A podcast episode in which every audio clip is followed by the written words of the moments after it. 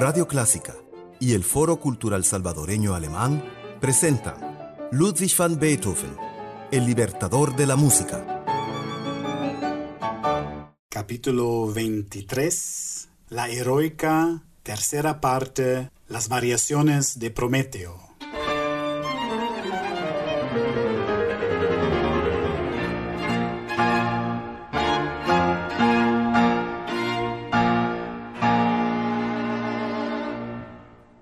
Amigos y amigas de la música, llegó la hora de Ludwig van Beethoven, el espacio semanal de celebración de los 250 años de su nacimiento en Radio Clásica, que yo, Jan Bock, tengo el enorme placer de facilitar.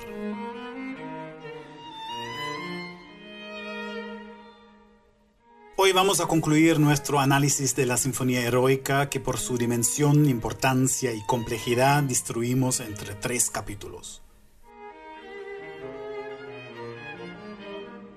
Hemos visto cómo Beethoven transforma la experiencia de escuchar música y crea un vehículo para transmitir pensamientos filosóficos y políticos con esta sinfonía heroica, que Beethoven dedicó a Napoleón Bonaparte, el primer cónsul de la República Francesa, y le quitó la dedicatoria cuando se autocoronó emperador del Imperio francés.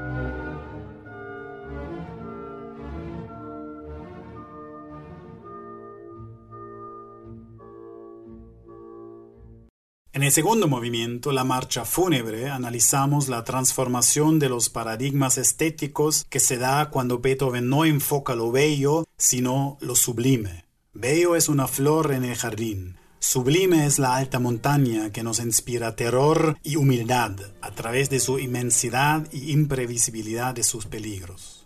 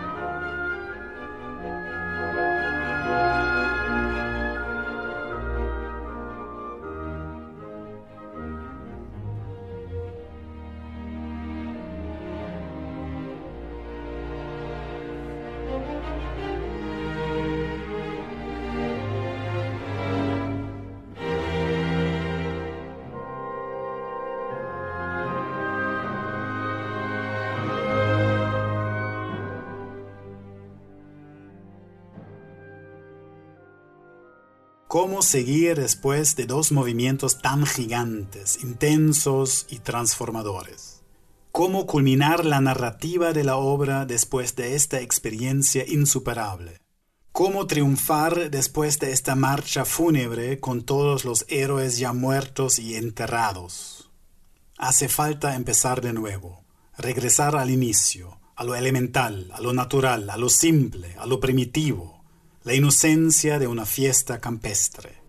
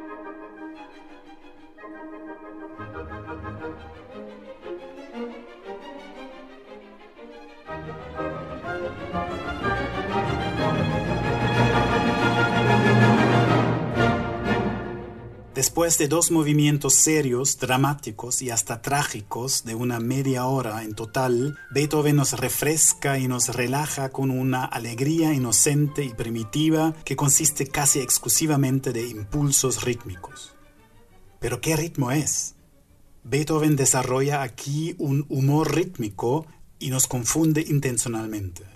El compás es ternario, a tres, pero el cambio de las notas sugiere un ritmo binario y solo con la entrada de la melodía en el oboe volvemos a encontrarnos en el ritmo.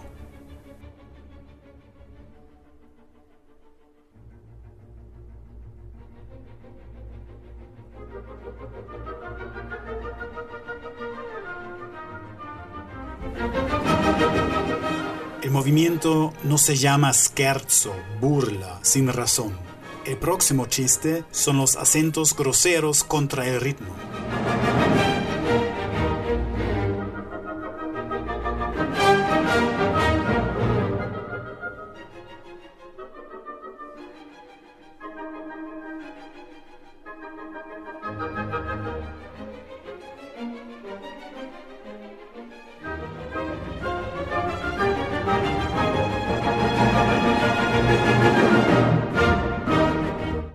Sensación de aire fresco, de aire libre, campo, naturaleza y bosque no estaría completa sin los cornos de caza. Y en este famoso trío, que es la parte mediana del scherzo, Beethoven ocupa tres trompas o cornos y le construye un monumento a los cornistas, maltratándolos con unos saltos muy riesgosos. Escucharemos a Le Concert des Nations bajo la dirección de Jordi Savall, que utilizan instrumentos originales de la época que producen un sonido más crudo todavía.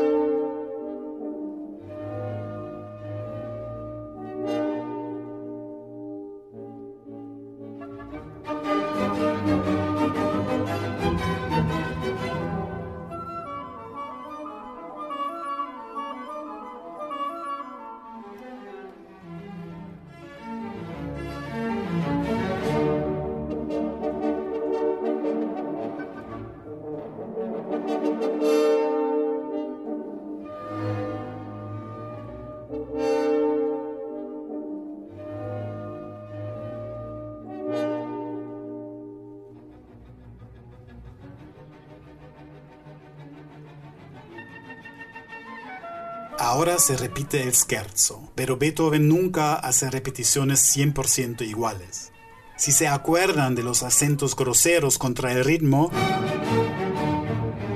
ahora en la repetición Beethoven exagera su juego de confusiones rítmicas todavía un poco más y cambia realmente la métrica solo por los dos compases de esta parte. Escuchemos estos compases en su contexto y podemos observar cómo Beethoven libera la música por un pequeño momento de la rigidez de un ritmo único.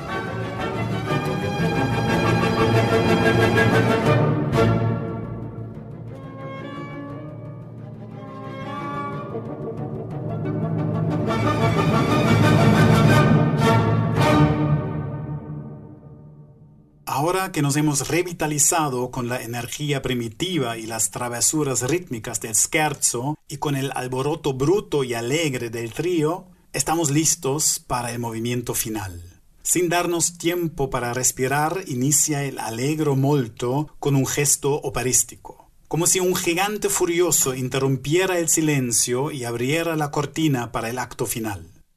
Pero no es un impulso espontáneo, sino parte de un plan, como vamos a ver más adelante. El contraste con la sencillez en voz baja que le sigue tiene un efecto casi cómico.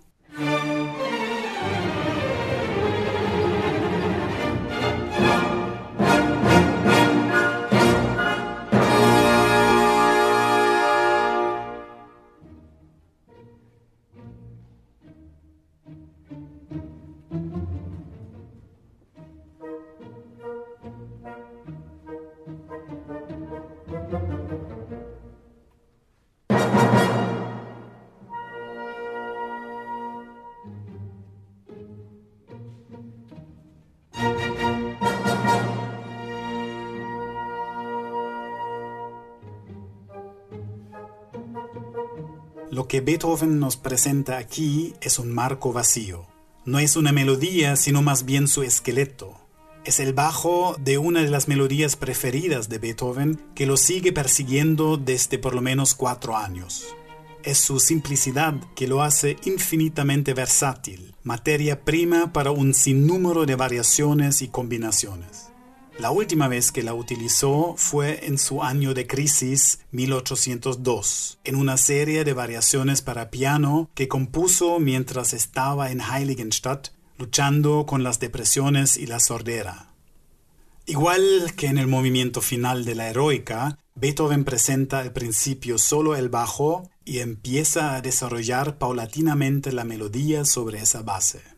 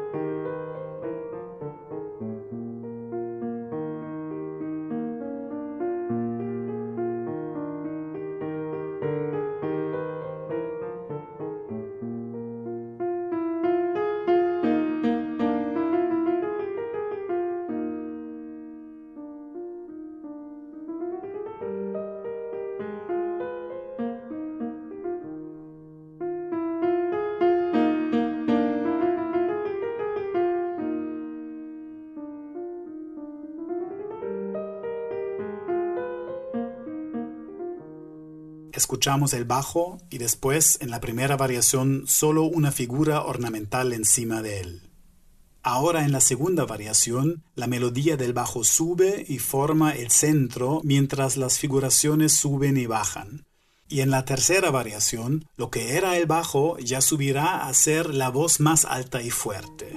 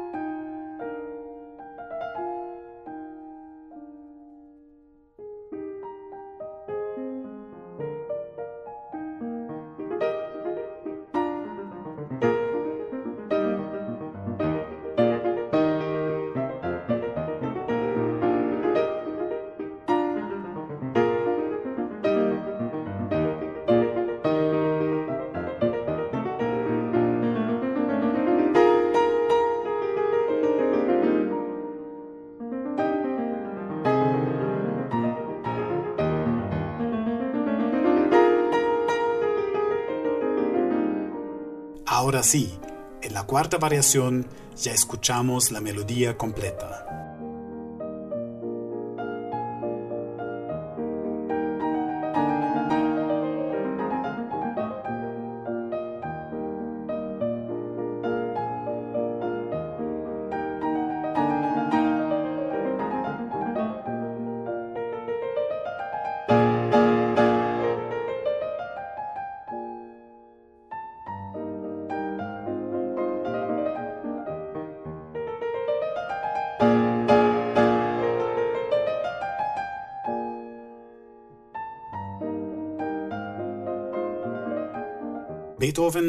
Presentó una melodía ya elaborada, sino nos hace testigo de la génesis de una melodía desde sus elementos primordiales.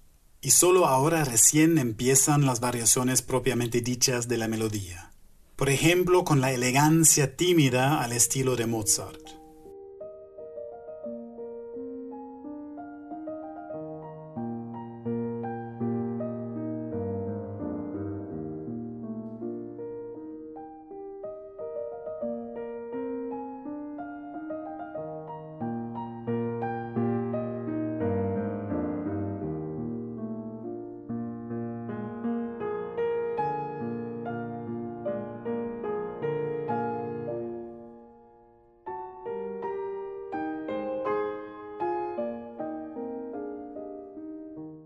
Adelantándose por 30 años y anticipando la poesía romántica de Robert Schumann.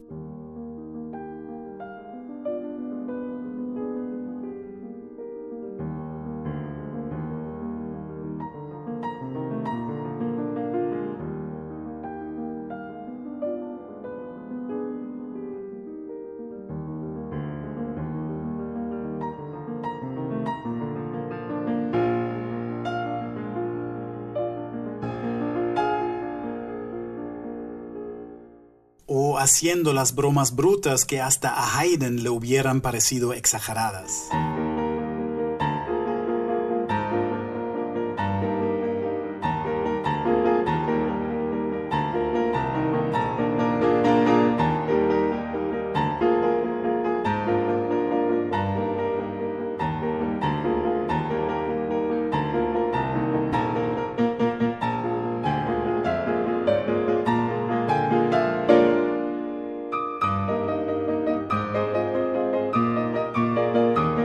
Variaciones parecen un baile de máscaras, con cada variación disfrazándose de otro compositor.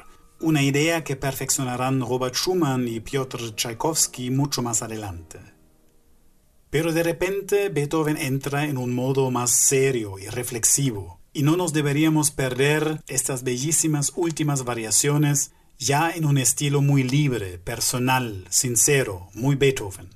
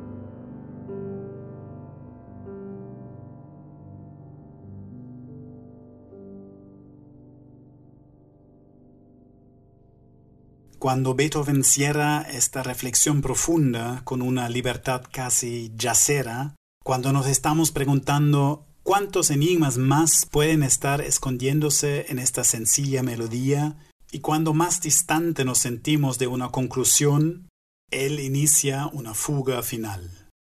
La fuga en la tradición de Johann Sebastian Bach es una de las técnicas de composición más rigurosas que crea varias cadenas de imitaciones paralelas.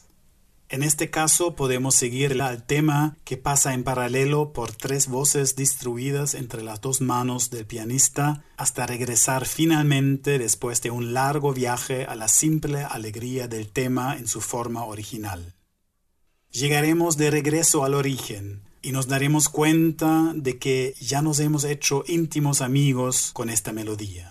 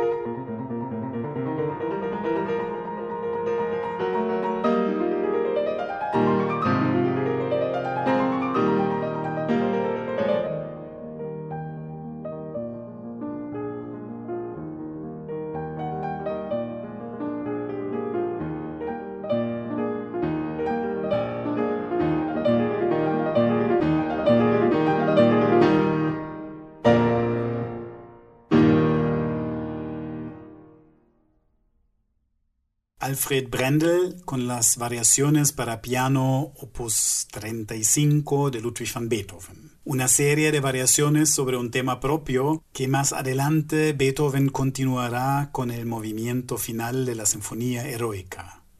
Por esa razón se le ha dado al opus 35 el nombre Variaciones Heroica. La melodía misma tiene su origen en un baile sencillo, una composición popular y comercial esta contradanza compuesta antes del año 1800.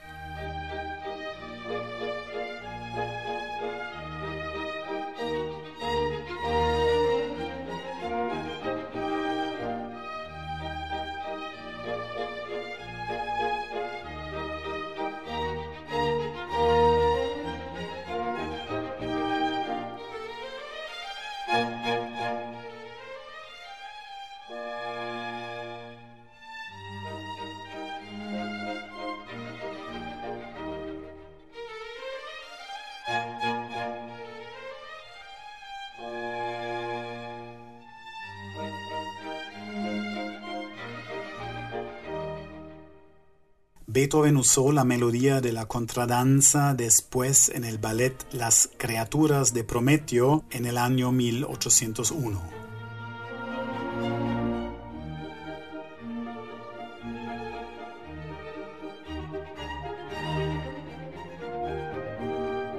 Es cuando esta inocente y alegre melodía empieza a acumular significado filosófico y hasta político para Beethoven. Primero, la contradanza es un baile social que se originó en las Islas Británicas. Es la ejecución repetida de una secuencia predefinida de figuras interpretada por un grupo de personas. Las figuras involucran interacción con la pareja y o con otros bailarines, generalmente con una progresión para que todos bailen con todos.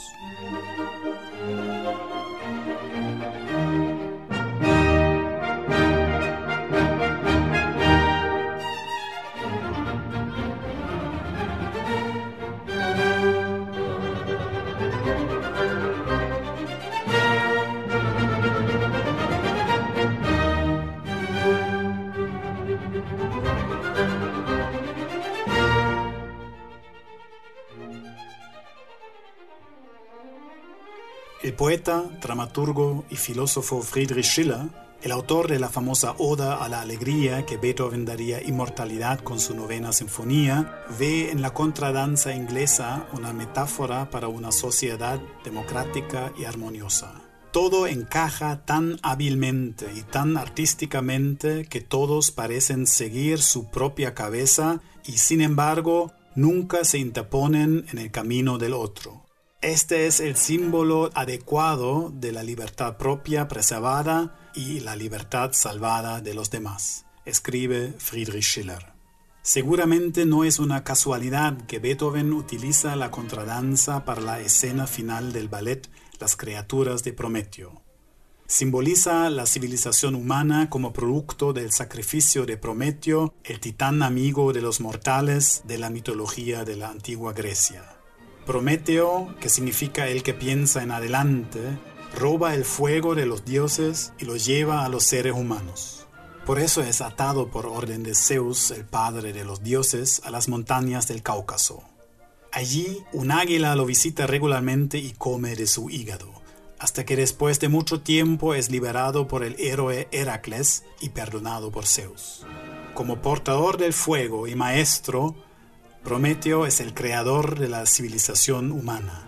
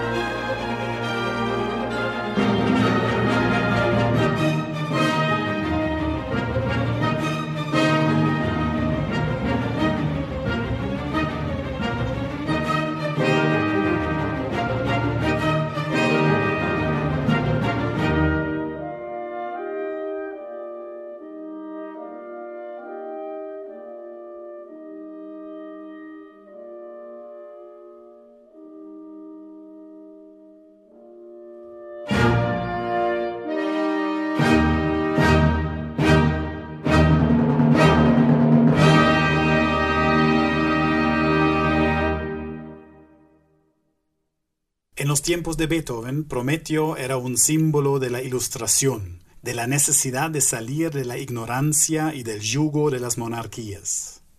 Para algunos, Napoleón era el Prometeo moderno que iba a liberar a la humanidad.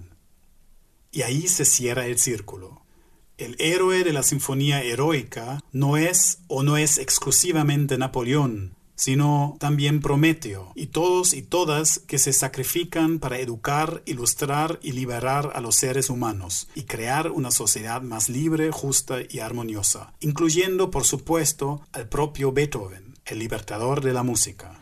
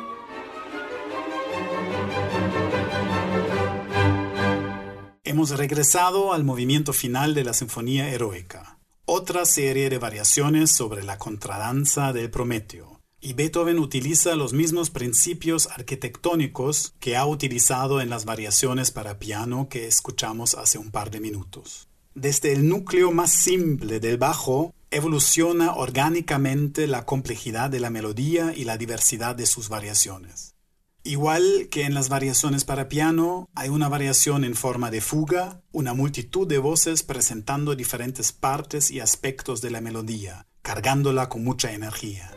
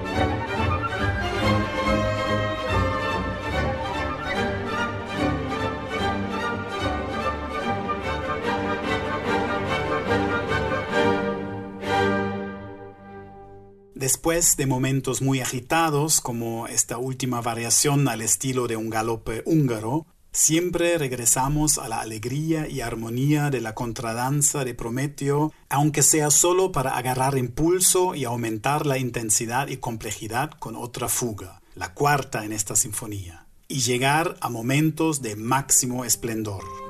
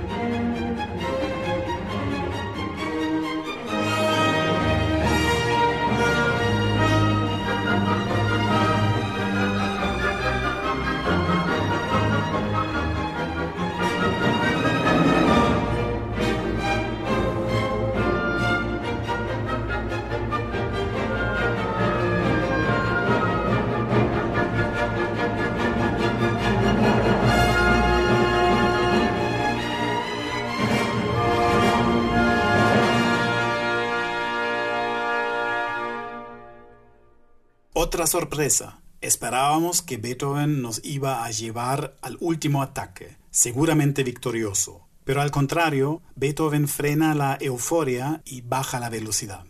Vienen momentos nostálgicos e hímnicos. Es una oportunidad para escuchar una interpretación que viene de la tradición romanticista, la grabación histórica de Wilhelm Furtwängler y la Orquesta Filarmónica de Berlín.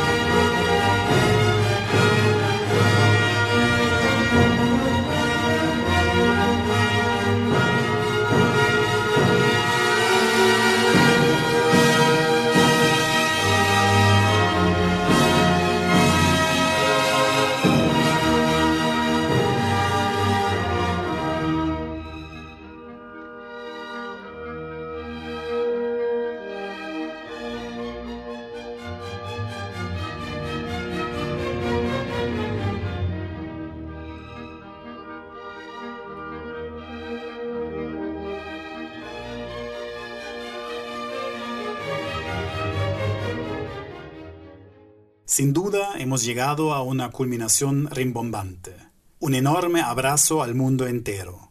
Pero no hay conclusión todavía. Escuchemos cómo Beethoven en pocos momentos construye un nuevo, un último arco de tensión que esta vez nos hace revivir brevemente las disonancias de los primeros movimientos, las batallas del héroe y el dolor de la marcha fúnebre.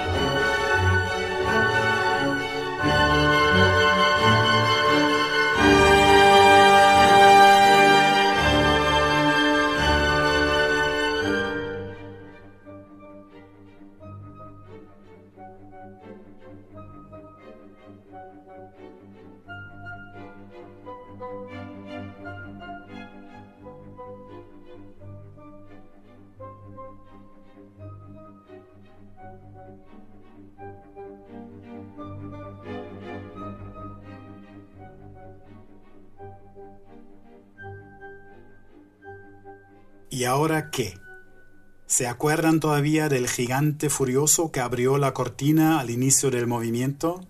Aquí está de nuevo, echándonos.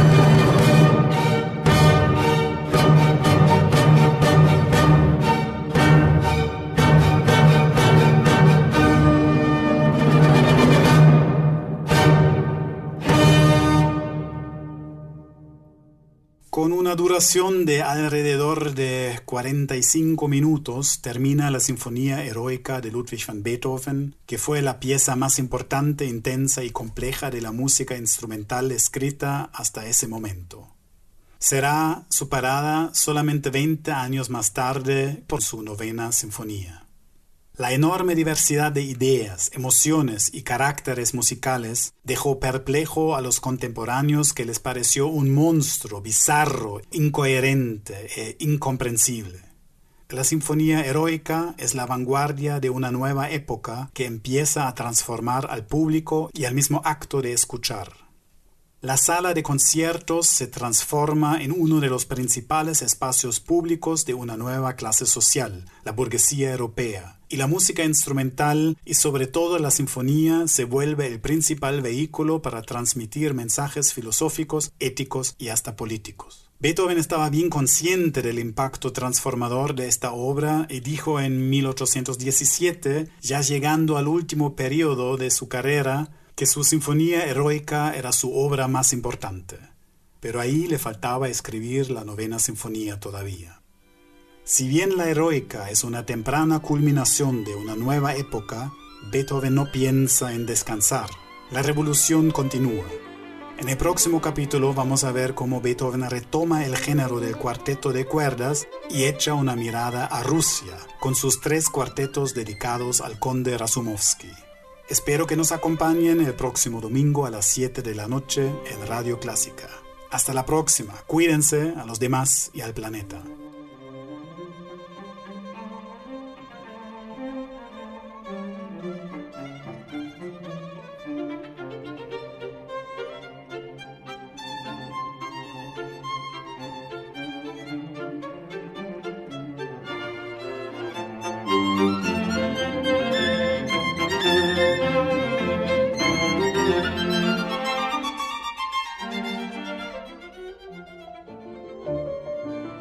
Radio Clásica y el Foro Cultural Salvadoreño Alemán presentaron Ludwig van Beethoven, el libertador de la música.